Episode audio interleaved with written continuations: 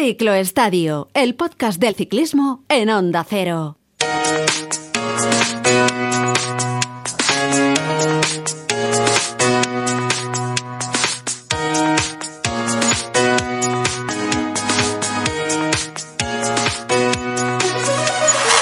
Hola, hola, ¿qué tal amigos? Muy buenas, bienvenidos una semana más al Ciclo Estadio, una semana lógicamente muy marcada por lo que está pasando en el Giro de Italia.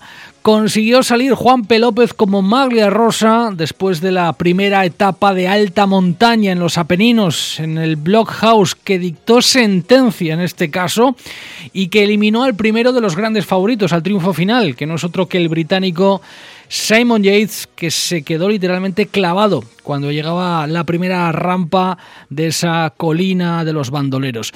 Y eso que Juan P. López tuvo que hacer frente además a un episodio adverso, de esos eh, en los que no le gusta verse envuelto nunca un ciclista, con el toque que tuvo en plena subida de rueda con rueda, ese afilador debido a un frenazo delantero con Alejandro Valverde que obligó a Juan. López a poner pie a tierra, perdió 3-4 segundos y a partir de ahí cuando tuvo que arrancar Juan pagó el esfuerzo de tratar de cerrar el hueco sin tener además a esas alturas de la etapa la ayuda de ningún otro compañero de equipo. Bueno, Juan se vació, perdiendo una renta superior al minuto y medio con Joao Almeida, pero pero qué caray, Juanpe sale como líder. Eso sí, la clasificación general de este Giro de Italia queda absolutamente comprimida después eh, de esa jornada con Juanpe López eh, líder con hasta 8 corredores en menos de un minuto, porque Juanpe es líder con apenas 12 segundos de renta con respecto a Joao Almeida, tiene 14 con respecto a Bardet, 15 respecto a Carapaz, y luego ya vienen el resto de, favoritos. Está Mikel Landa en la séptima posición a menos de medio minuto y cerrando el top 10 a Pello Bilbao a un minuto y 22 segundos. Bueno, tenemos a tres ciclistas españoles en el top 10 de este Giro de Italia 2022, lo cual no está, no está nada mal. Bueno, queríamos compartir sus impresiones con Francisco José Ventoso, con Fran Ventoso, el eh, corredor durante tantos años profesional y que ahora mismo nos presta su conocimiento de vez en cuando, este fin de semana en el Radio Estadio de Onda Cero y siempre que le llamamos gentil también para atender la llamada del podcast del ciclismo de esta casa del Ciclo Estadio. Hola, Fran Ventoso, ¿qué tal? Muy buenas. Hola, muy buenas, Javier, ¿qué, tal? ¿Qué tal? Bueno, oye, mm, ¿esperabas que Juan P. perdiera la maglia rosa ayer en el Blockhouse o, o no? ¿Te sorprendió reteniéndola? Me sorprendió reteniéndola, me sorprendió lo, lo bien, entre comillas, que, que gestionó ese, ese toque, ¿no? Que, que no se puso nervioso, no, no reventó, no, no intentó volverles a coger con con ansia y, bueno, yo creo que minimizó mucho los daños y, consiguió mantener el, el rosa, que, es una muy buena noticia para, para, para él, para ciclismo español, ¿no? Tener a un español ahí líder del Giro de primer día de descanso. Y, y bueno, y nos queda, pues como dices, un favorito fuera y una una general, los diez primeros, eh, ocho primeros muy comprimidos en menos de un minuto. Y bueno, esta segunda semana la veo pelín más descafeinada, seguramente para fugas, para, para gente que está fuera de la general y, bueno, veremos, veremos cómo, mm. cómo viene esta, esta semanita. Oye, ¿cómo viste ese momento? Ese momento en el que Juan se da un toque con Valverde, que tiene que poner pie a tierra, era un momento además en el que había una pendiente muy considerable en plena subida al Blockhouse. Tú me lo decías ayer también y me contabas que es un puerto en el que pegaba bastante aire. Eh, y Juanpe lo ha reconocido precisamente en la rueda de prensa del día de descanso, que era eh, que, tuvo prácticamente que vaciarse porque pegaba bastante aire. No tenía la ayuda de ningún compañero. Bueno, ese momento, ¿cómo lo viste? Porque es un momento muy complicado de gestionar para un corredor, ¿no? Pues como dices, es un puerto cabrón, un puerto cabroncete, porque entra mucho aire, de hecho se veía continuamente todos en fila de uno, seguramente entraba de cara un pelín eh, del lado izquierdo, se, se intentaban arrimar a la derecha, en eso que algún corredor ha perdido un poco de unas posiciones eh, y, y Juanpe, o sea, se, se cierra para volver a intentar coger la fila para que le tape el menos viento posible eh, y en este caso Juanpe toca la rueda de bala y no lo puede librar, y o sea, necesita echar pie a tierra, ¿no? Que ese ha sido el, verdadero problema. Echa pie a tierra con un 10% de desnivel, eh, probablemente con un desarrollo poco adecuado para salir de parado.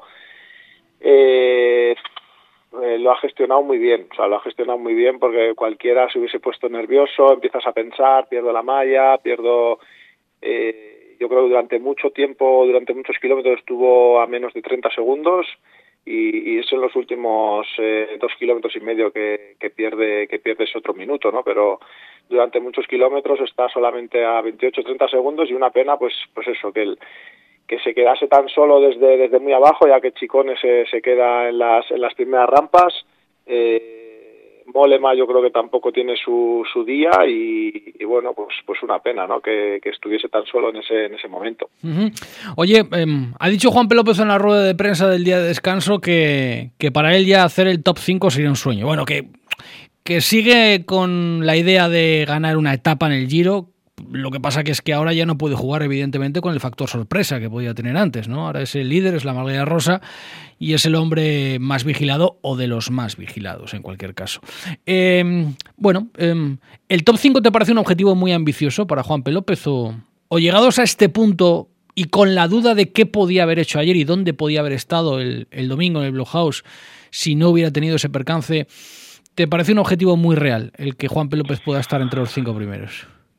Hombre, ayer con el viento que había de cara y cómo se desarrolló la etapa, creo que sin ese percance hubiese llegado con, con ese grupito de seis que se jugó la victoria, estoy casi casi seguro, porque porque lleva buenas piernas, porque gestionó muy bien el, ese incidente y, hombre, top 5, ojalá, eh, ojalá, que, creo que es que es ambicioso, está bien que, que, el, que el corredor se ponga unas unas miras altas. Eh, bueno, si no tiene ningún día malo, creo que, que puede ser eh, accesible, pero lo veo un pelín, un pelín ambicioso. Creo que, que, está haciendo un muy buen giro, que se está dando a conocer al, al, al gran público, ¿no? Que, que, es un muy buen corredor y, y ojalá pueda retener la malla toda esta semana.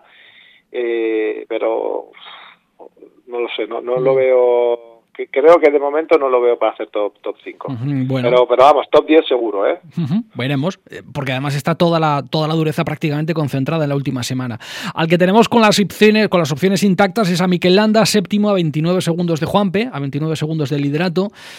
Bueno, se le ha visto también a Mikel Landa muy confiado en la rueda de prensa del día de descanso. Ha hablado abiertamente de ganar el Giro de Italia, Mikel Landa. Ha dicho que, que, es el objetivo, que el objetivo es ganar, que otros años quizás por unas cosas o por otras nunca había tenido la oportunidad de conseguirlo, pero que este año, ¿por qué no? Este año, ¿por qué no va a poder ganar el Giro de Italia? Ha eliminado a Simon Yates, sigue viendo a Richard Carapaz como el principal candidato, el principal rival eh, en este caso, pero eh, bueno, eh, lo de ayer de Mikel Landa fue, fue no sé, una, una, especie de reivindicación o no. Él también ha explicado que se cayó dos veces, ¿eh? que se cayó dos veces, la segunda, la primera caída con Pello Bilbao, la segunda caída bajando el paso lanciano, que no fue nada mayores, raspaduras y demás, pero que eso le hizo tener alguna duda sobre si atacar al final y bueno, al final también es cierto que, que, todos iban con cierto aire conservador, nadie quiso exponer más que nadie, pero lo de ayer de Mikel Landa te parece una te parece una candidatura ya muy firme a la victoria final del Giro, ¿no? Hombre, está ayer lo comentábamos eh, después fue la antena, ¿no? Eh, creo que tuvo dos o tres detalles eh, mirando el cuenta kilómetros, hablando por el pinganillo cuando quedaba cuando queda un kilómetro y medio, ¿no? Y, y, él realmente iba en cabeza de carrera, que no entiendo muy bien qué tienes que hablar en esos momentos, ¿no? Eh, se le ve que llevaba buenas piernas, creo que le faltó, efectivamente, le faltó confianza porque porque llevaban tan buenas piernas que me sorprendió que, que, que solamente saliese a los ataques, ¿no? Tanto de Bardet como de como de Carapaz, pero él en primera persona no, no, no le vi no le vi atacar, pese a que como te digo creo que tenía buenas piernas, creo que también con, con las gafas, ¿no? Se quitó las gafas mm. un a falta de un kilómetro, o sea, quiere decir que, que lleva muy buenas piernas. Y, y bueno, pues el, el hándicap que tiene Mikel tiene muy, tiene muy buenas piernas, eh, desgraciadamente se cae bastante, ayer dos veces en una misma etapa, joder, es, la verdad que es, que es muchísimo.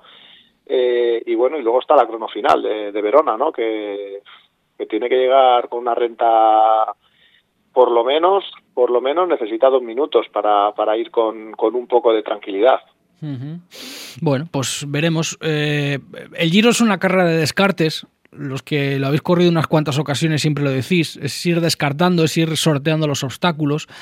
Eh, te sorprendió mucho, me imagino que como a todos, ¿no? Lo de Simon Yates ayer, porque después de haber ganado la crono en Budapest, eh, después de haber evidenciado, bueno, lo que parecía un estado de forma óptimo, que se quedara en la primera rampa, prácticamente en el primer kilómetro del Blowhouse, nos sorprendió mucho a todos, eh, ¿no, Fran? Que se quedara mm, fuera tan pronto. La verdad que, lo de Yates, bueno, yo que vengo de, estuve en, estuve llevando una, una moto, ¿no? De, regulador en Asturias, eh, Asturias anduvo muchísimo, eh, bueno, el primero y el tercer día, el segundo día incomprensiblemente le pasó más o menos lo mismo que le ha pasado ayer, primera rampa del acebo se queda completamente desfondado, al Giro ganando una crono que a priori no era una crono como para Simon Yates, ¿no? Eh, sí que es verdad que tenía un repecho final en Budapest, pero no no tenía 10 kilómetros planos en los que debería haber perdido tiempo. Parecía que llegaba en, buena, buen estado de forma y, bueno, lo de ayer eh, sí, sorprendidísimo y, no acaba no acaba de salir nunca bien las las cuentas al bueno de, Simon Yates. Bueno, oye, mm, balance de lo que hemos visto en el Giro hasta ahora. Mm, muy conservador por parte de los favoritos. ¿Te esperabas más movimientos? O viendo que la mayoría de las etapas duras y la mayoría de la montaña está concentrada en la tercera semana, ya desde el principio nadie ha querido moverse más, más de lo, de lo que cabía prever. No solo de los favoritos, ¿eh? quizás ha sido una primera semana demasiado descafeinada, con, con bastantes fugas consentidas Sí que es verdad que ha habido tres etapas duras, estas tres últimas, ¿no? Tanto la etapa del viernes, eh, 4.500 metros de desnivel, eh, con el equipo de Juanpe un poco haciendo aguas, Ineos teniendo que tirar, eh, pero nadie de los de la general moviéndose. Eh, la etapa del sábado fue dura en Nápoles, nerviosa, más que dura, nerviosa, ¿no? Con mucho sube y baja, mucho, digamos, mucho callejeo y, y bueno, y ayer que, que no sí que es verdad que el viento de cara no anima a, los ataques, eso está, eso está claro, ¿no? Es mucho más complicado con, con viento de cara, que se te ponen rápido y, fácil la rueda.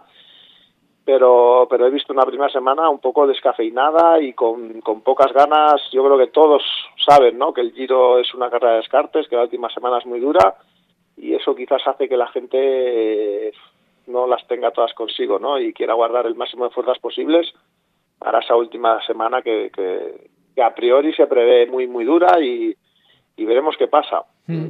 Particularmente no me gustan carreras tan duras, ¿no? Porque por eso, ¿no? Porque invitan a la gente a tener miedo, a querer guardar y, y al final pues muchas veces vemos eh, carreras incluso duras de montaña que, solamente se hacen ataques en el, último kilómetro. Claro. Bueno, es lo que tiene el organizador, ¿no? También cuando tiene que diseñar el recorrido, que es una labor bastante complicada, eh, por otro lado, ¿no? Ciudades que pagan por albergar una salida, ciudades que pagan por albergar la llegada eh, y al final, bueno, pues el, el que se pone a hacer el recorrido tiene que tener en cuenta todos esos condicionantes, pero, pero eh, claro, el organizador lo que quiere es que la carrera mm, vaya pues como está ahora, ¿no? Con, con 10 corredores metidos en un minuto y 22 segundos, eh, con 8 corredores metidos en menos de un minuto. Y lo que pretenden es llevar esa situación de igualdad prácticamente hasta las últimas etapas. Lo que pasa es que si agolpan tantas etapas de montaña tan duras, en la última semana de carrera lo que van a provocar es que el ciclista, por una condición natural de, no quemar fuerzas innecesariamente para que luego le pasen por encima cuando lleguen esas jornadas tan duras, pues al final lo que provoca es que, que no se mueva nadie. Lo que estamos viendo, que hasta la tercera semana no, no se va a mover eh, mucho la carrera, lo cual, por ejemplo, para Juan P. López Ara le viene de maravilla, porque tú lo decías ayer en el Radio Estadio también, ¿no? Va a poder ser Maglia Rosa, si no se tuerce mucho la cosa, en una segunda semana un poco descafeinada, con alguna etapa de media montaña y demás, pero sin aparente eh, o excesivo eh, o excesiva dificultad. Bueno, Juan P. va a poder mantener la Maglia Rosa hasta el sábado. Eh, no sé, eh, un diseño así, Fran, al final lo que hace es lo, que estamos contando, ¿no? Que, el corredor guarde fuerzas para el final. Mm, como dices, eh, que organizar una, una, gran vuelta es complejo, hay que pensar en muchísimos factores, hay que pensar en, en, hoteles, hay que pensar en desplazamientos, hay que pensar en que al final es, es una empresa y, se, y depende de esas ciudades, ¿no? Que, que albergan salidas y llegadas pero como dices también, eh, un, organizador sueña con que se llegue a los últimos tres o cuatro días de carrera con, con ocho o diez corredores en un minuto. Eso es una, eso es una auténtica gozada. Y, este Giro, eh, si no pasa nada raro, eh, sí que es verdad que esta semana se podrían jugar las bonificaciones en algún traguardo volante y demás, pero va a llegar a la última semana con, con ocho corredores en disposición de, disputar esa, esa malla rosa. Entonces, eh, eso para, para el organizador es muy bueno. Sí que es verdad que, que, esta segunda semana probablemente pues también la audiencia baje un poquillo, ¿no? Porque, porque bueno, si no hay grandes etapas, si no hay grandes puertos y, y si no hay guerra entre los favoritos, eh, entonces yo creo que es muy complicado organizar una, una, gran vuelta y encontrar ese equilibrio que nos, que nos guste a todos. Claro. Eh, oye, de lo que hemos visto hasta el momento y para terminar, mmm, ¿Carapaz sigue siendo el máximo favorito o no?